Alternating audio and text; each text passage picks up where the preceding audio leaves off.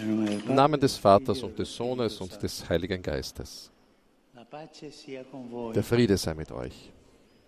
Lesung aus dem ersten Korintherbrief. Obwohl ich also von niemandem abhängig bin, habe ich mich für alle zum Sklaven gemacht, um möglichst viele zu gewinnen. Den Juden bin ich ein Jude geworden, um Juden zu gewinnen. Den Schwachen bin ich ein Schwacher geworden, um die Schwachen zu gewinnen. Allen bin ich alles geworden, um auf jeden Fall einige zu retten. Alles aber tue ich um des Evangeliums willen. Wort des lebendigen Gottes. Cari fratelli e sorelle, buongiorno. Liebe Brüder und Schwestern, guten Morgen. E noi continuiamo in queste catechesi parlando sullo zelo apostolico, Heute möchten wir damit fortsetzen, einige Beispiele des apostolischen Eifers zu überlegen. Und ich möchte euch ein weiteres Beispiel dafür vorstellen. Francesco Wir haben schon über Franz Xaver geredet, über den heiligen Paulus, über den apostolischen Eifer der Großen. Heute reden wir über einen Italiener, der nach China gegangen ist, über Matteo Ricci. Ursprünglich stammt er aus Macerata in der Region Marken. Nachdem er an Jesuitenschulen studiert hatte, war er selbst in die Gesellschaft Jesu in Rom eingetreten. Begeistert von den Berichten der Missionare bat er wie viele andere junge Weggefährten darum, in die Missionen in den fernen Osten geschickt zu werden.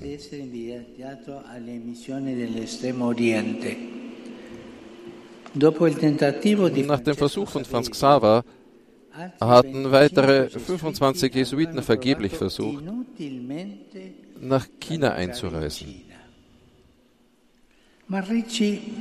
Aber e Ricci und einer seiner Brüder bereiteten sich sehr gut vor, lernten sorgfältig die e chinesische costumi Sprache und die Bräuche E und schafften es schließlich, sich im Süden des Landes niederzulassen. Ci vollero 18 anni Es dauerte 18 Jahre, mit vier Etappen durch vier verschiedene Städte bis er in Peking ankam. im Zentrum. E Beständigkeit und Geduld, beseelt von einem unerschütterlichen Glauben, gelang es Matteo Ricci, Schwierigkeiten und Gefahren. Misstrauen und Widerstand zu überwinden. Müsst daran denken, in, zu dieser Zeit zu reisen, unterwegs zu sein, die großen Distanzen, Entfernungen. Aber er ging immer weiter. Eh, Und er folgte stets dem Weg des Dialogs, denn das war der Weg, auf e dem della ihm der Eifer, der apostolische Eifer, voranbrachte. Dialog und Freundschaft. Freundschaft mit allen Menschen, denen er begegnete, und dies öffnete ihm viele Türen, um den christlichen Glauben zu verkünden. Sein erstes Werk aus Chines auf Chinesisch war tatsächlich eine Abhandlung über die Freundschaft, die großen Anklang fand. buon Sich in die chinesische. Kultur und das chinesische Leben einzufügen, kleidete er sich zunächst wie buddhistische Bonzen. Doch dann erkannte er, dass es am besten war, den Lebensstil und die Kleidung von Literaten anzunehmen, so wie die Professoren auf der Universität sich auch entsprechend kleiden. Er studierte ihre klassischen Texte eingehend, um das Christentum im positiven Dialog mit ihrer konfuzianischen Weisheit und mit den Bräuchen und Traditionen der chinesischen Gesellschaft darstellen zu können. Eh, inculturazione. Das nennt man die Inkulturation.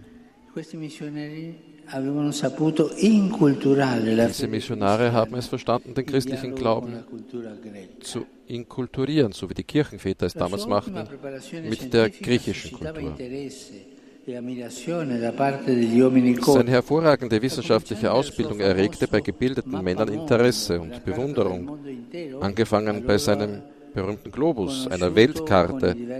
der gesamten damals bekannten Welt mit den verschiedenen Kontinenten, die den Chinesen zum ersten Mal eine äußere Realität offenbarte. China ist viel größer, als sie es jemals für möglich gehalten hätten.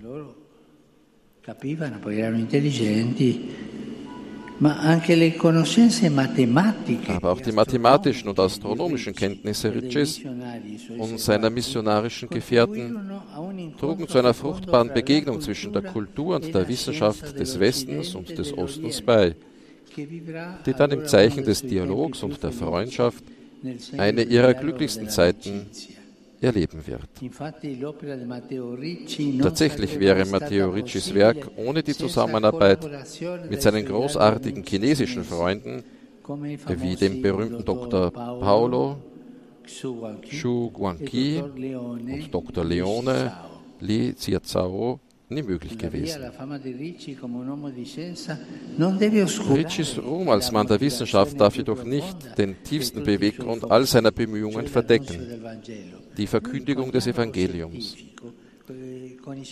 Die durch den wissenschaftlichen Dialog erlangte Glaubwürdigkeit gab ihm die Autorität, die Wahrheit des christlichen Glaubens und der christlichen Moral anzubieten, über die er in seinen wichtigsten chinesischen Werken wie zum Beispiel die wahre Bedeutung des Herrn des Himmels ausführlich spricht.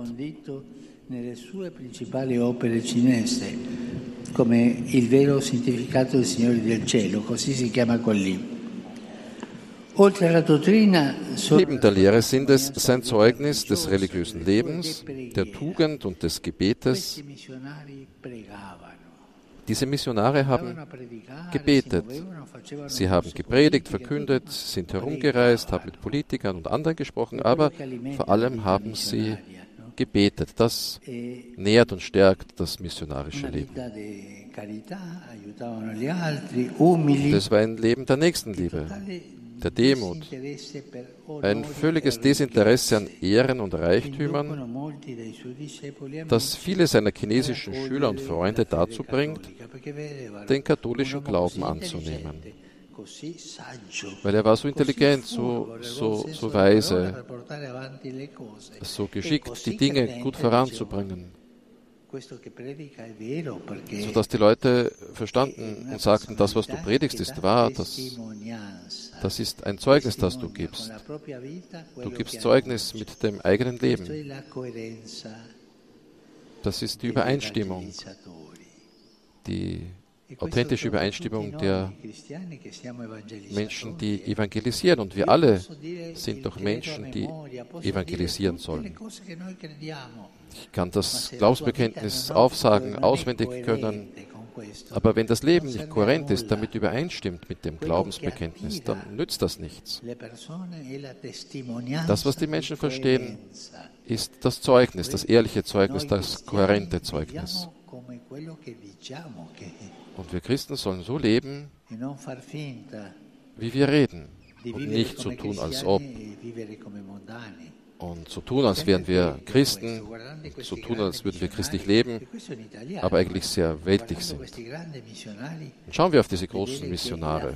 Das ist ein Italiener gewesen. Die, die größte Stärke ist die Kohärenz, die Übereinstimmung. Das sind die gewesen. In den letzten Tagen seines Lebens antwortete er denjenigen, die ihn am nächsten standen und ihn fragten, wie er sich fühle, dass er in diesem Moment darüber nachdachte, ob die Freude größer sei, die er in sich verspüre bei dem Gedanken, dass er sich nun auf die Reise machte, um hinzugehen und Gott zu verkosten, oder die Traurigkeit größer sei, die ihm das Verlassen der Gefährten der ganzen Mission, die er so sehr liebte, und des Dienstes, den er Gott, unserem Herrn, in dieser Mission noch erweisen könnte, bereitet. Das ist die gleiche Haltung, die auch der Apostel Paulus bezeugte. Eine Synthese aus Gottes Liebe und missionarischem Eifer. Matteo Ricci stirbt 1610 in Peking im Alter von 57 Jahren erschöpft von den Strapazen der Mission, insbesondere von seiner ständigen Bereitschaft, Besucher willkommen zu heißen, die ihn jederzeit aufsuchten.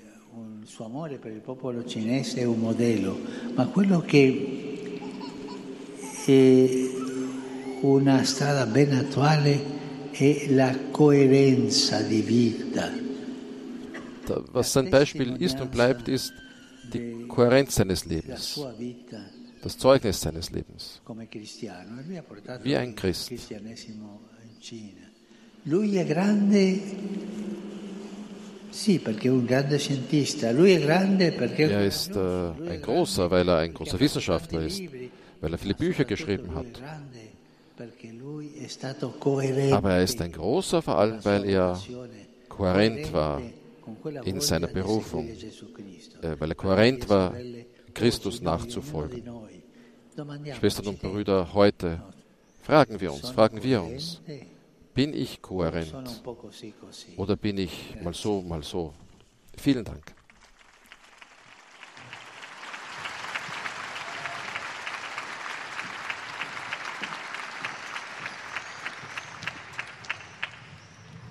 Liebe Brüder und Schwestern, blicken wir heute in unserer Katechesenreihe über den Eifer in der Verkündigung des Evangeliums auf einen weiteren bedeutenden Glaubenszeugen, den ehrwürdigen Diener Gottes Matteo Ricci.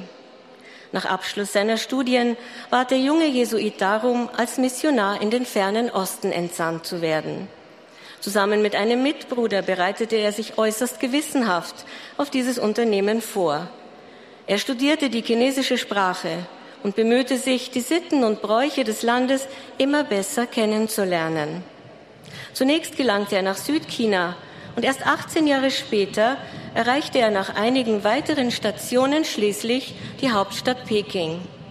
Stets war er bestrebt, die chinesische Wissenschaft und Kultur mit der Weisheit des christlichen Glaubens in einen fruchtbaren Dialog zu bringen. Mit seiner hohen, auch mathematisch-naturwissenschaftlichen Bildung erwarb er unter den chinesischen Gelehrten großes Ansehen. Allen begegnete er in Freundschaft und Demut. So führte sein apostolischer Eifer, der durch sein von Gebet und Nächstenliebe geprägtes Lebenszeugnis umso überzeugender war, viele seiner chinesischen Schüler und Freunde dazu, den katholischen Glauben anzunehmen. Der Heilige Vater richtet nun einen kurzen Gruß auf Italienisch an die deutschsprachigen Gläubigen. Rivolgo un cordiale saluto ai pellegrini di lingua tedesca. Lo Spirito Santo, anima della Chiesa, aiuti ciascuno di noi a farsi tutto a tutti, manifestando così la verità del Vangelo agli uomini.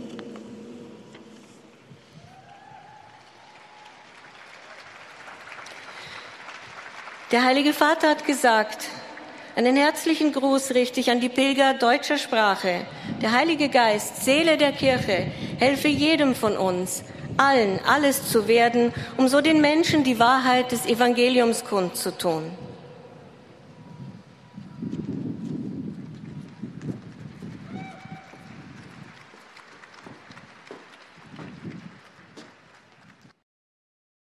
Ich heiße alle italienischsprachigen Pilger herzlich willkommen. Insbesondere grüße ich die Franziskanerinnen vom Allerheiligsten Sakrament, die ihr Generalkapitel feiern, und das katholische Gymnasium von Vipava in Slowenien. Ich grüße die Seminaristen des päpstlichen Regionalseminars in Apulien die Teilnehmer von Palestra Natura, der Provinz Barletta Andrea Trani. E und die Gläubigen der Pfarrei der heiligen Antonio und Annibale Maria in Rom, die ich ermutige, das Evangelium zu leben und so den apostolischen Eifer der heiligen Jungfrau nachzuahmen. Ich begrüße herzlich die Jugendlichen der Rondine Cittadella della Pace, von Arezzo, begleitet von Bischof Monsignore Andrea Migliavacca, mit einem dankbaren Gedenken an diejenigen aus der Ukraine, aus Russland und anderen Ländern im Krieg, die beschlossen haben, keine Feinde zu sein, sondern als Brüder zu leben. Möge Ihr Beispiel bei einem jeden Vorsätze des Friedens wecken, auch bei denen, die politische Verantwortung tragen. E questo ci deve portare a pregare di più per la martoriata Ucraina. In diesem Zusammenhang bitte ich euch, immer mehr auch für die gequälte Ukraine zu beten. Abschließend wende ich mich wie üblich an die Jungen, die Kranken, die Alten und die Frischvermählten. Heute, am letzten Tag des Monats Mai, feiert die Kirche den Besuch Marias bei ihrer Cousine Elisabeth, von der sie gesegnet wird, weil sie an die Worte des Herrn glaubt. Schaut auf sie und erfleht von ihr die Gabe eines immer mutigeren Glaubens.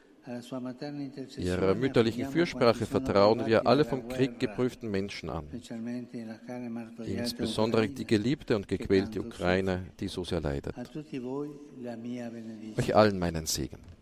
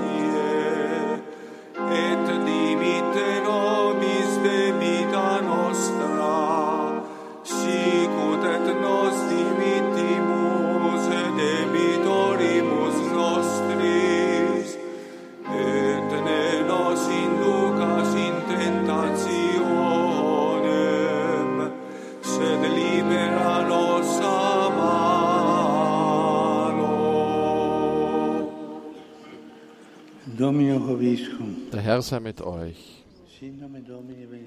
Der Name des Herrn sei gepriesen. Unsere Hilfe ist im Namen des Herrn. Und so segne euch der allmächtige Gott, der Vater, der Sohn und der Heilige Geist. Amen.